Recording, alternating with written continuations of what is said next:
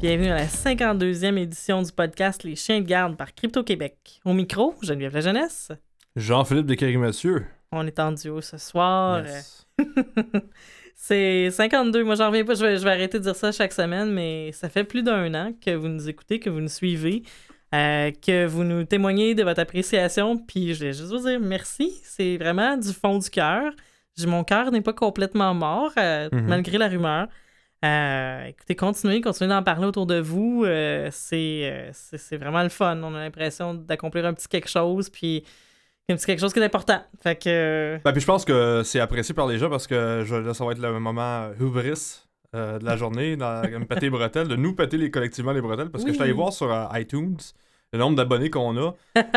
On, on, on fait le triple du nombre de la sphère, puis la soirée est encore jeune, mis ensemble côté abonnés sur euh, iTunes. Donc merci beaucoup de vous abonner. On les plante à on les plante à plate couture. Et là, je dis ça tout de manière sympathique parce que c'est deux émissions que j'aime vraiment beaucoup. Là. Qui ont Euh, aussi une antenne à la radio, là, ce qui fait Oui, qu'ils ont ben, c'est- comme ouais, je moins pense- je besoin je du podcast. Là. Je Mais pense que c'est là qu'ils vont chercher leur audima, là. Mais, mais bref, euh, tout ça pour dire que quand même, euh, ça pogne. Puis euh, merci pour les bons commentaires que vous laissez, que vous allez laisser, dont les 5 étoiles sur iTunes. Bon, Podcast, machin truc, chose. Là, ouais. Non, mais merci beaucoup. Euh, merci aussi aux gens qui étaient là au Crypto Brunch euh, qui a eu lieu la fin de Mhm. semaine dernière. Euh, on va récidiver, là. Vous inquiétez pas, c'est le genre d'événement qui on, vit pour ces moments-là. Là. Donc, euh, il y en aura d'autres. On va les annoncer à peu près autant d'avance que la dernière fois. On essaie d'annoncer ça deux à trois semaines d'avance. Les places s'étaient remplies excessivement rapidement cette fois-ci. Ça, ça risque d'être pas mal la même chose la prochaine fois. Donc, euh, si vous n'avez pas pu y participer, ben dites-vous bien qu'on va récidiver. Euh, autre annonce. Est-ce que la semaine prochaine, ça vous tenterait de faire une petite soirée cinéma sous les étoiles? Euh, bien, si ça vous tente, euh, dès 19h au parc Sir Wilfrid Laurier, euh, on va faire une, une projection de risque dans le parc avec, disons, on, on- avec Funambule Média, mais avec euh, quelques petites surprises. Ça devrait être le fun. On va, on va d'un présenter le film, moi et Anne-Sophie, comme on est allé le voir. On va, vous donner nos impressions sur ça. Euh, puis il va y avoir, euh, avoir des, petits, des petites surprises. Bref, je ne vais pas en dire plus. Parc sur Wilfrid Laurier dès 19h. Euh, si vous allez sur le blog de Crypto Québec, euh, vous allez pouvoir voir l'événement Facebook. Je suis désolé, c'est comme ça. On est dans. on est- tout cas, Facebook. Risque, évidemment, qui est le film de Laura Oui. Poitras sur euh, Julian Assange, c'est ça? Ouais, oui, elle Julian a passé un certain Assange, temps Wikileaks, euh, les relations hommes-femmes dans tout ça. Euh, le film que d'ailleurs, présentement, Julian Assange essaie de faire taire ouais, de toutes les façons possibles, dont par les mécanismes légaux. Donc, ça peut toujours On sait ce que ça donne comme résultat. Ben, c'est l'effet Streisand, là, mais bon. On va juste vouloir aller le voir plus. Voilà. Euh, conseil de la semaine. Et là, je sais que ceux qui nous écoutent, vous faites des efforts. OK? Puis c'est. Je sais que je vais vous dire une chose que certaines personnes, je vais vous dire ça, vous allez dire, ben le voyant, tu me niaises. Mais prenez la peine d'observer les gens autour de vous. Mon conseil de la semaine est d'avoir un NIP sur votre téléphone. OK? D'avoir un code d'accès sur votre téléphone. Ça peut être aussi barré avec la biométrie à la limite, mais quelque chose qui limite l'accès à votre téléphone cellulaire. Euh, bon, c'est la saison des festivals qui bat son plein à Montréal. Ça me donne l'occasion d'observer beaucoup les gens dans la nature. Et puis, je me rends compte que les gens n'ont jamais à débarrer leur téléphone parce qu'il n'y a pas de NIP dessus. Et ça, là, si vous perdez votre téléphone, vous avez beau avoir le- l'encryption de disque d'appliquer par défaut ou peu importe, là, c'est foutu. La personne qui prend votre téléphone, elle a accès aux mêmes choses dont vous avez accès. Ce qui, ce qui veut dire probablement l'ensemble de votre vie digitale. Vous Et êtes, plus. vous êtes probablement déjà connecté sur plein de services qui Accéder, servent de point d'accès à... Euh, la, la RBC. Là, c'est tous les aspects, fin- aspects financiers, non juste euh, votre présence numérique là, qui est en jeu. là. Si vous utilisez Facebook pour vous connecter à d'autres services, Ben, euh, si vous utilisez- euh, un NIP sur le téléphone. Et là, vous allez me dire, ben, mais moi, j'en ai un NIP sur mon téléphone. Je suis. OK, là, là, votre mission, c'est de trouver quelqu'un cette semaine qui n'a pas de NIP sur son téléphone, puis de le convaincre de prendre un petit effort, puis d'en mettre, en mettre un, et de ne pas mettre le même que qu'il utilise ailleurs, de ne pas mettre les quatre derniers numéros du télé- de son numéro de téléphone. Bref, de trouver un bon NIP. Euh, puis, ben voilà. Ouais, puis euh, j'aimerais mentionner les espèces de patterns qu'on qu'on voit sur le téléphone aussi. Là, euh, Les, zigzags. ouais, les zigzags, les le L, déblocage les- de. Zoro. Ouais. Moi, j'ai un beef avec ça parce que par défaut, mettons, sur Android ou je sais pas c'est comment sur iPhone, mais t'as comme un- une trace à la fin pour te montrer que c'est- ton bon code. Selon la vitesse du téléphone, la trace peut rester une, une seconde et demie à l'écran. Euh, quand tu es dans un transport en commun, c'est un exemple, ou dans un lieu public, c'est facile d'avoir les yeux sur ton téléphone, euh, euh, tout le monde a le brightness dans le tapis. Fait que c'est vraiment facile de voir c'est quoi ton code. Fait que euh, si tu venais à accidentellement perdre ton téléphone, genre, ou si quelqu'un accidentellement Ouais. le, le mettait dans ses poches, ouais, voilà. euh, ça devient facile là, à souvenir que c'est un L, genre, euh, dans votre code. Fait que, euh, même si la biométrie, ça a été prouvé que, mettons, sur, en- entre autres Android, c'est via une image haute résolution du thumbprint, tu peux quand même euh, unlocker le, le téléphone. C'est quand même mieux que ça, selon moi, là, parce que ça laisse pas de traces de, de- de- visuelles Voilà. sur l'écran. C'est oui ou non, et voilà. On m'a demandé d'ajouter des bonnes nouvelles dans le podcast parce que semble-t-il que c'est un petit peu anxiogène ce qu'on fait. Et, c'est euh, Ouais. vas-y. c'est- non, non, mais non, vas-y, vas-y. Si on, a- si on avait des bonnes nouvelles, on ferait pas le podcast.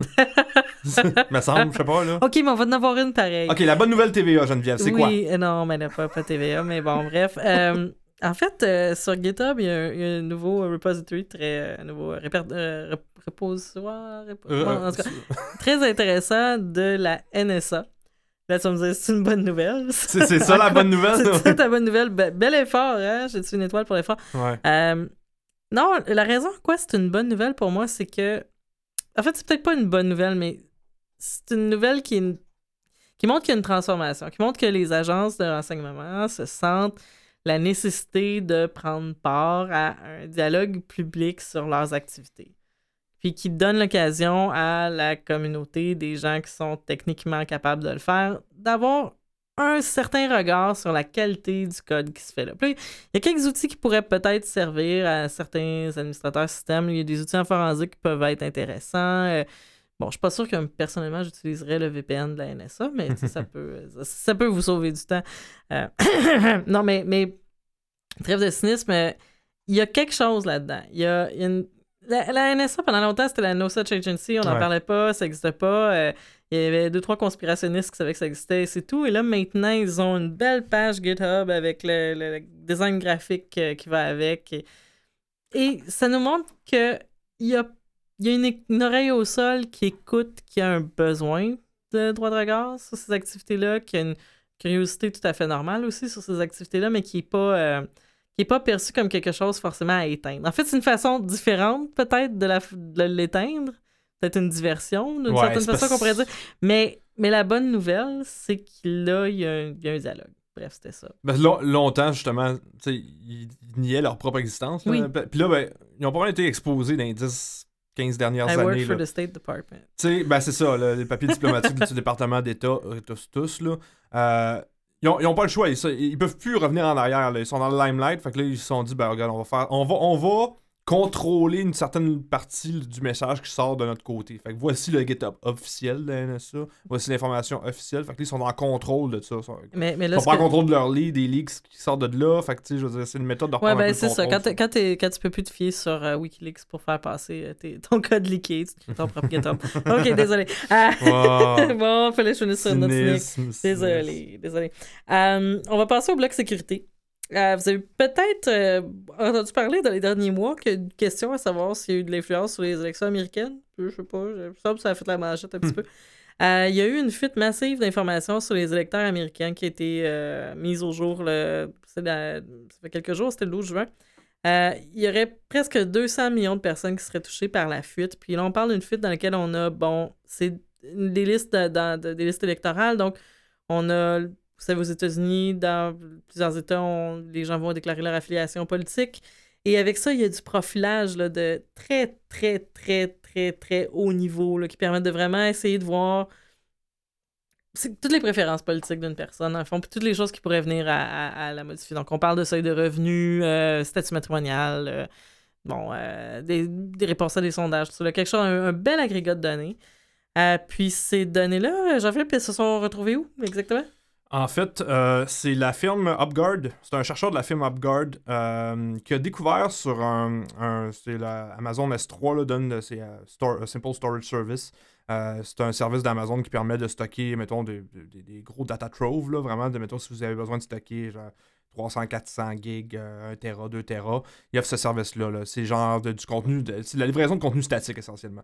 Euh, il y a un chercheur de UpGuard qui a découvert sur un serveur S3 publiquement disponible. 1.1 teraoctet de data sur les électeurs américains. C'est tout, c'est disponible publiquement. Euh, ça vient de la firme Deeproot, euh, Analytics. Euh, c'est une firme associée au Parti républicain, ou du moins ils ont été contractés par le Parti républicain pour faire justement du data analytics sur les, les, voteurs. Il faut comprendre une chose, c'est qu'il y a environ 200 millions de voteurs enregistrés aux États-Unis, puis il y a 198 millions de ces personnes-là qui sont retrouvées dans la fuite en question. Fait que c'est la, la quasi-totalité des électeurs américains enregistrés qui ont vu leur information être fuitée. C'est pas le premier, la première fois que ce chercheur-là parvient. On parle en fait de Chris Vickery. Euh, c'était le même qui avait trouvé une base de données sur les électeurs mexicains qui faisait à peu près comme 70% de la population mexicaine. Euh, après, nous, les questions qu'on se pose, ben, c'est savoir, OK, donc cette base de données-là, euh, ce qu'on nous affirme du côté d'UpGuard, c'est que personne ne l'a vu parce que les logs montrent que personne d'autre ne l'aurait vu. Du côté de Deeproot. Du côté Analytics, ah, okay. c'est Deeproot, Analytics qui dit euh, y a, selon nos logs, la seule personne qui a eu accès, c'est les gens d'UpGuard, c'est la personne de Euh, ça a été. Euh, la, la, la, fuite a été découverte le 12 juin. Euh, c'est resté, je crois, attends, je suis en train de lire le sujet en même temps. Euh, ça a été sécurisé le 14 juin. Donc, ça, c'est resté essentiellement deux jours disponible après la découverte initiale. Euh, moi, ce qui me chicote là-dedans, il y, a, un truc, qui me chicote là-dedans, c'est que par défaut, là, le service S3 d'Amazon, c'est pas public. Ben c'est un, truc qui est privé par défaut. Il faut que tu actives le, service pour qu'il devienne public. Voilà. Fait que quelqu'un quelque part qui a dit je vais mettre ce, je rendre ce service-là public avec l'information dedans parce qu'il n'y avait pas juste le, le 1.1 Tera d'informations là-dessus. Il y avait comme, je, pense, quelque chose comme 24 autres. Euh, ah il y avait 24 Tera de, de, data associée, mais qui était, elle n'était pas publique. Mais cette information-là, sur l'ensemble, la quasi-totalité des voteurs américains, elle était, était publique. Fait intéressant. Et là là. Ben, c'est. Euh, mais c'est ça, donc c'est intéressant. Il faut voir aussi euh, du côté de, de Chris Vickery, ça fait pas longtemps qu'il est chez, euh, chez UpGuard. je me dis. Avoir un beau bonnet à la fin de l'année. Oui, ben de, oui, de un, mais il y a vraiment quelque chose là de savoir, OK, ces données-là, ça fait. Dans quel état ont-elles été conservées de façon générale? de deux, il existe une telle centralisation des données comme c'est quand même un point important. On, agit comme ça, on va voir, il y a une firme qui font de la recherche, puis il y a toutes les données. Ouais, c'est ça, c'est les données que tu mentionnais, mais c'est ça va, tu sais, c'est l'affiliation religieuse aussi. Oui, c'est tout, tout c'est ça, tout est l'orientation sexuelle, un, c'est ça, construire un profil sur quelqu'un. Puis c'est le genre de base de données qui va inclure les abonnements des magazines. Ça, ça va super loin là, c'est mm-hmm. toutes les données associées. Euh, la question que je me pose, c'est est-ce qu'au moment de l'élection américaine, il y avait une réelle perception que de telles informations sont des informations sensibles par rapport au système électoral?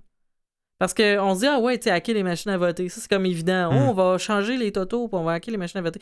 Bravo, félicitations, mais le... c'est plus intéressant d'aller chercher à influencer les quelques votants qui vont peut-être faire de la chenoute. Moi, je vais pas aller voter, c'est pas grave. Euh, dans un, État-nation qui voudrait mettre la merde dans le, système électoral d'un autre, c'est quelque chose qui ferait.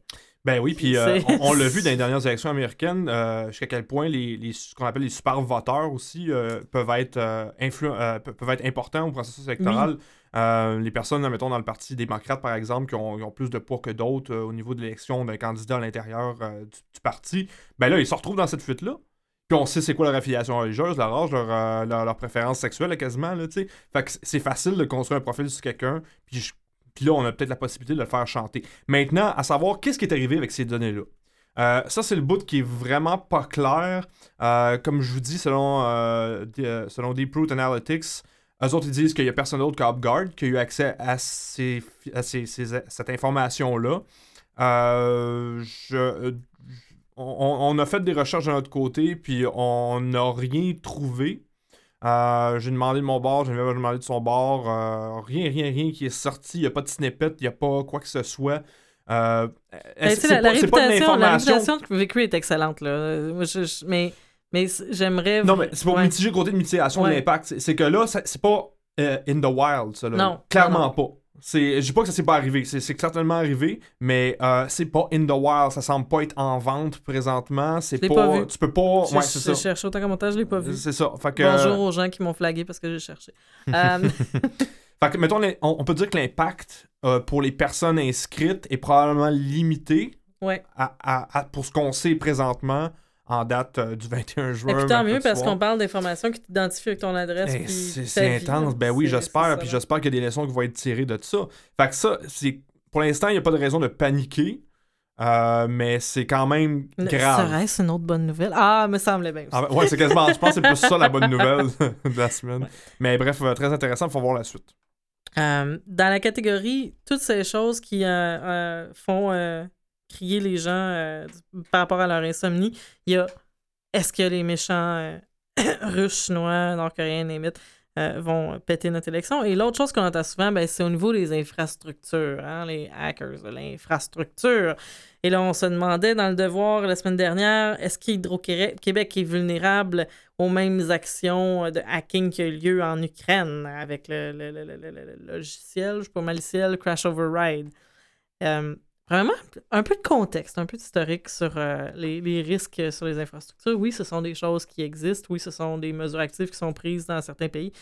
Euh, mais il ne faut pas oublier qu'ici, là, c'est une chose qui fait énormément de dommages à la fiabilité du réseau. C'est les écureuils qui mangent des fils. Ouais. Puis, je veux pas minimiser le risque, là, je- je- mais tu sais, quand on dit, comme dans, dans un modèle de menace, euh, pensez plus peut-être à votre ex qui veut vous faire paraître mal qu'à la, au FBI.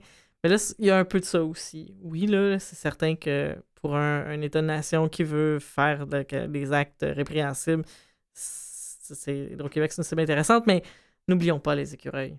Faisons la guerre aux écureuils. Euh, donc, bref, l'article le devoir à savoir si Hydro-Québec est vulnérable, puis on nous affirme que Bon, euh, ça, ça part d'un rapport qui est conjoint qui a été fait par euh, E7 puis Dragos Security. E7, euh, que, bon, ceux qui suivent la, la sécurité se connaissent relativement bien. là. donc, on parle d'une firme de- de- d'Europe de l'Est qui a une très bonne réputation. Et Dragos, qui est issu d'un incubateur de, de, de, de, start-up en sécurité qui sont formés essentiellement d'anciens agents du renseignement.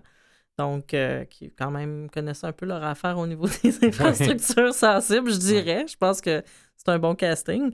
Euh, si vous allez voir sur le, le blog par ailleurs, vous allez pouvoir voir un article qu'on avait déjà publié euh, sur ça dans, le cadre d'un- d'une autre émission, mais qui est, qui est intéressante, là, qui donne un petit peu de. de, de- donc, qui te met un peu la table sur euh, ces fermes-là. Euh, puis, ce qu'on nous dit chez Hydro-Québec dans l'article, je, je cite les, les paroles du porte-parole Marc-Antoine Pouliot, ce qu'on nous dit, c'est qu'on va. on va lire le rapport très attentivement. Alors, on suit le cas de l'Ukraine très près, on va lire le rapport très attentivement. Euh, je comprends que M. Pouliot, c'est un porte-parole, donc il s'occupe de relations publiques, mais il me semble qu'on pourrait faire plus que lire des rapports là, à ce point-ci. Pour être un petit peu plus proactif, ouais.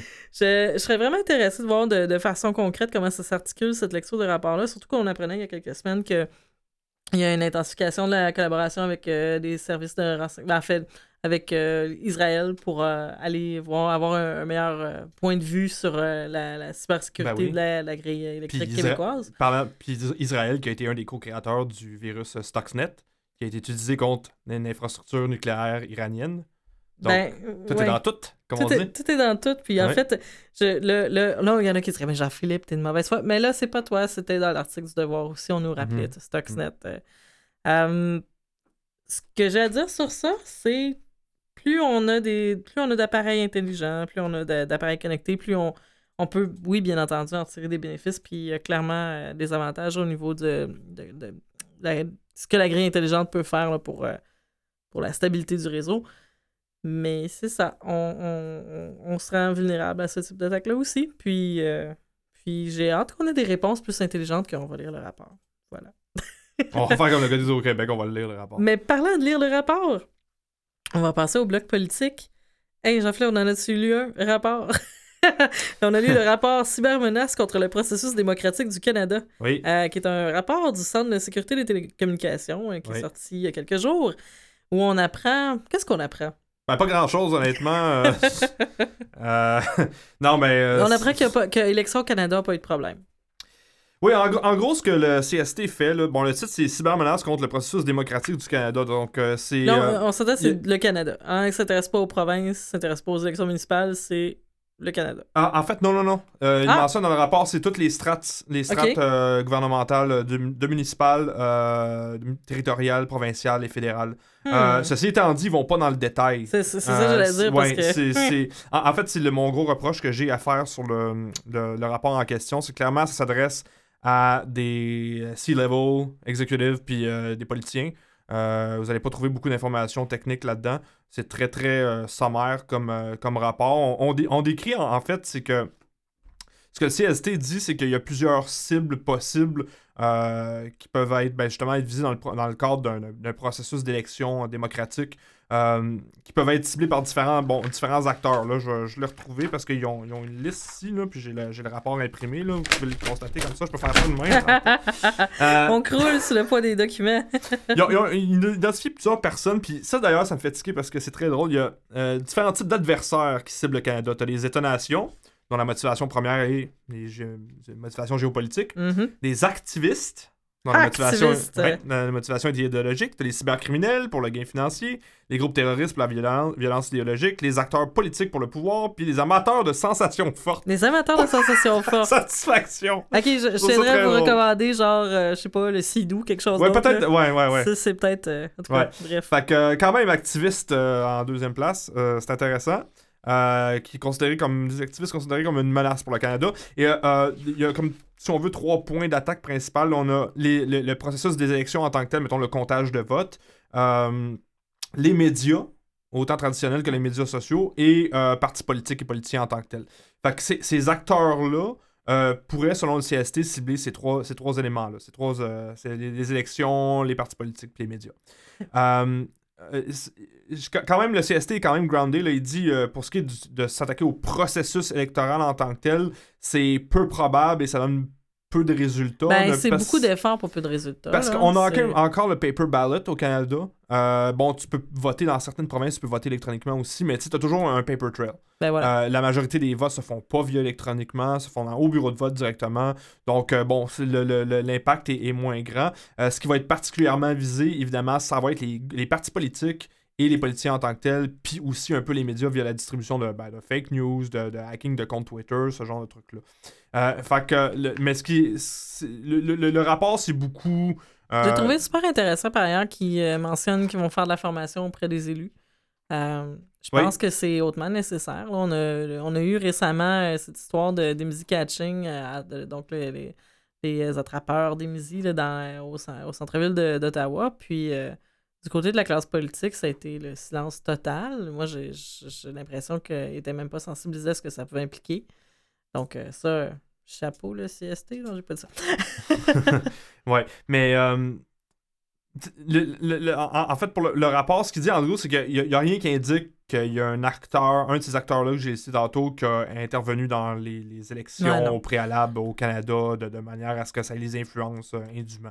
Euh, c'est un peu un, un rapport en prévision des élections de 2019 aussi. Je pense que c'est beaucoup pour la sensibilisation du, euh, de la classe politique, ce rapport-là.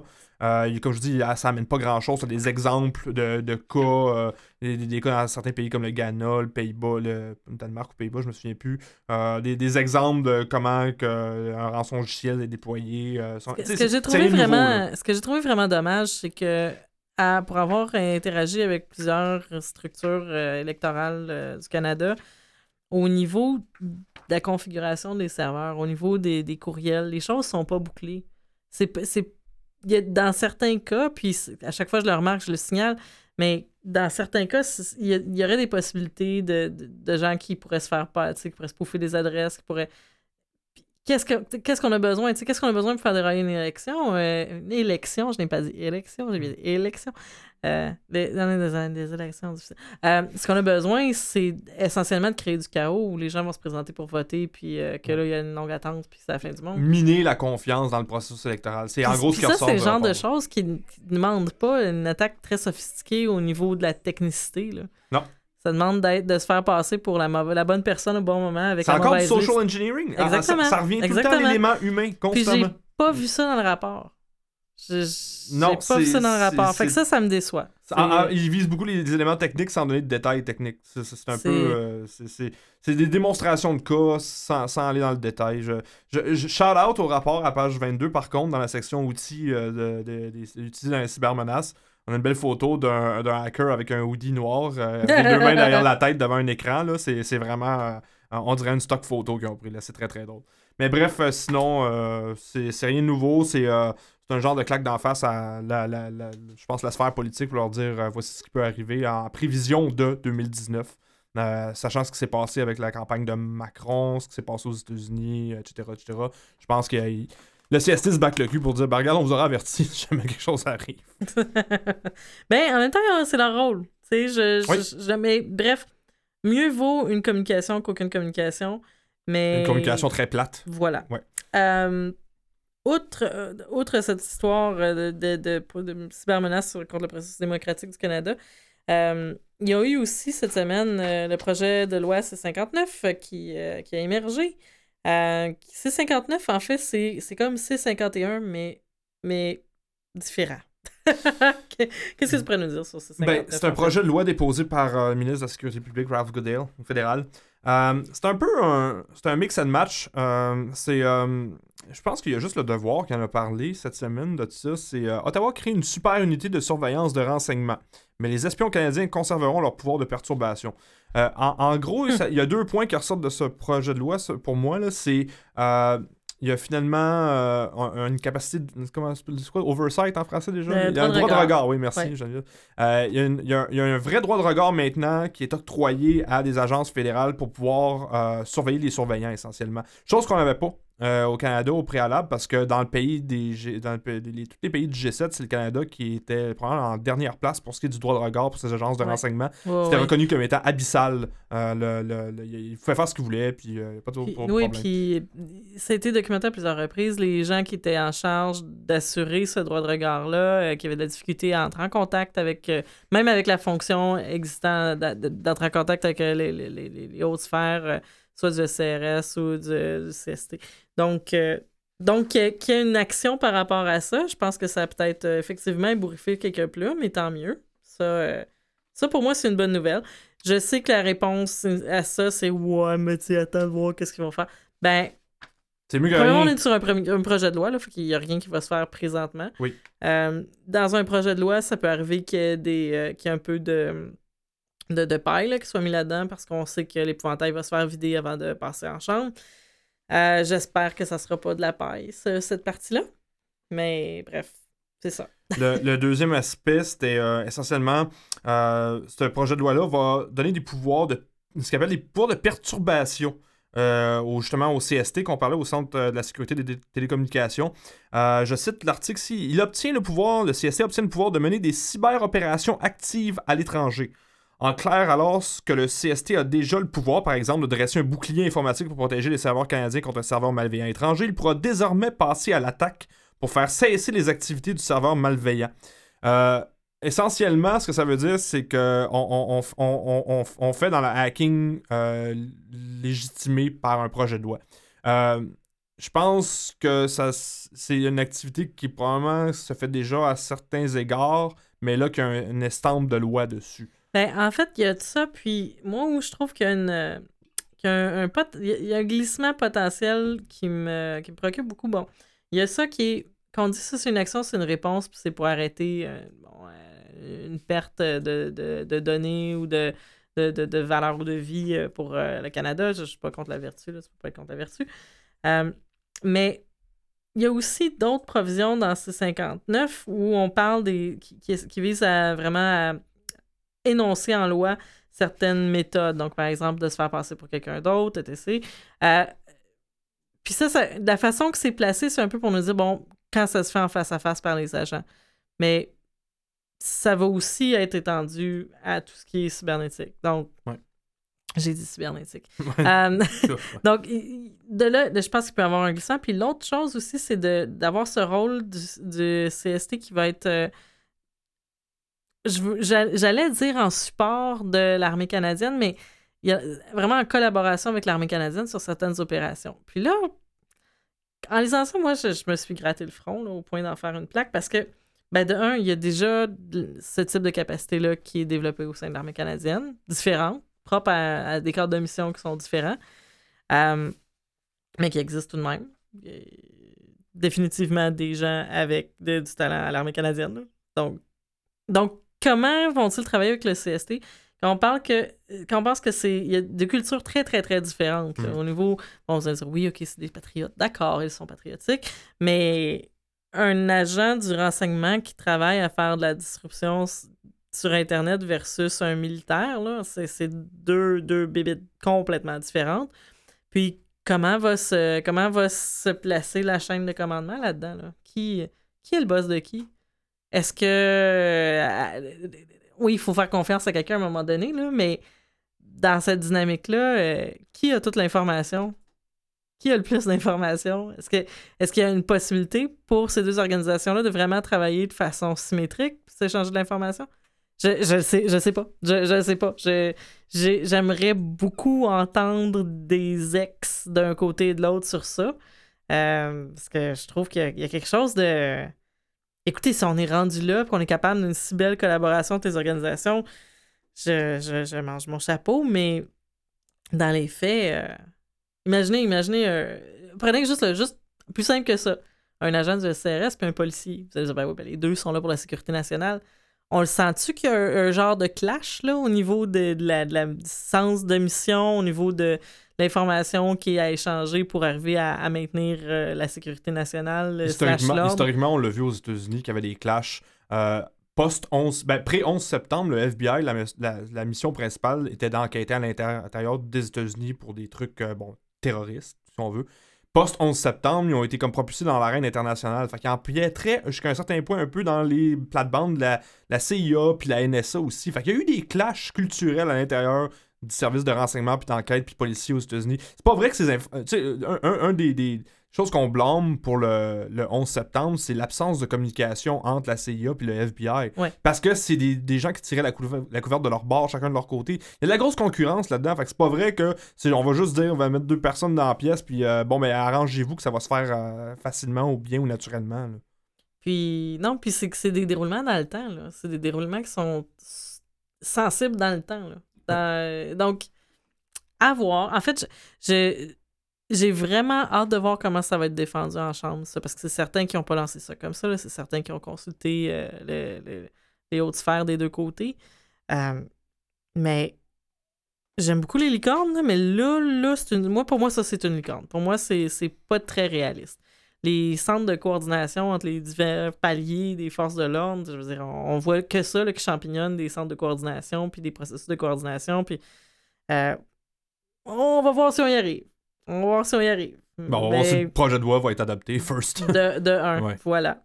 Et puis ça, ben, on, le garde à l'œil, puis on vous invite vraiment à le garder à l'œil aussi, parce que quand ça, devrait être discuté en chambre, probablement plus à, l'automne, euh, ça va être nécessaire de garder euh, garder le, regard et la pression sur ça, là, parce que 651, euh, quand, les, quand les, anciens agents de la NSA disent 651, c'est comme Patriot Act on steroids, ben là, essayons de ne pas empirer ça avec 659, tu sais?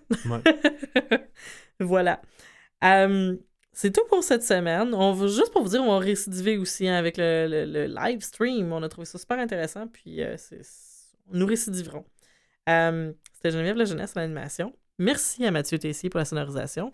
Mon chroniqueur ce soir. Jean-Philippe Descaries Mathieu, oui, c'est moi. En personne, seul, l'unique, le vrai. Euh, aux médias sociaux Sophitério, merci à Bonhomme pour l'identité graphique. Merci à Danny Provencher, Under Electric Light, pour l'indicatif sonore. Et Vue et Voix, qui nous accueille avec tant de générosité chaque semaine. Merci du fond du cœur. Allez cliquer, allez faire un petit nom pour Vue et Voix si vous avez un petit 5 Vraiment, là, c'est. Euh, sans eux, nous serions plein d'écho. Alors, on vous dit Mettez un nip sur votre téléphone et à la semaine prochaine.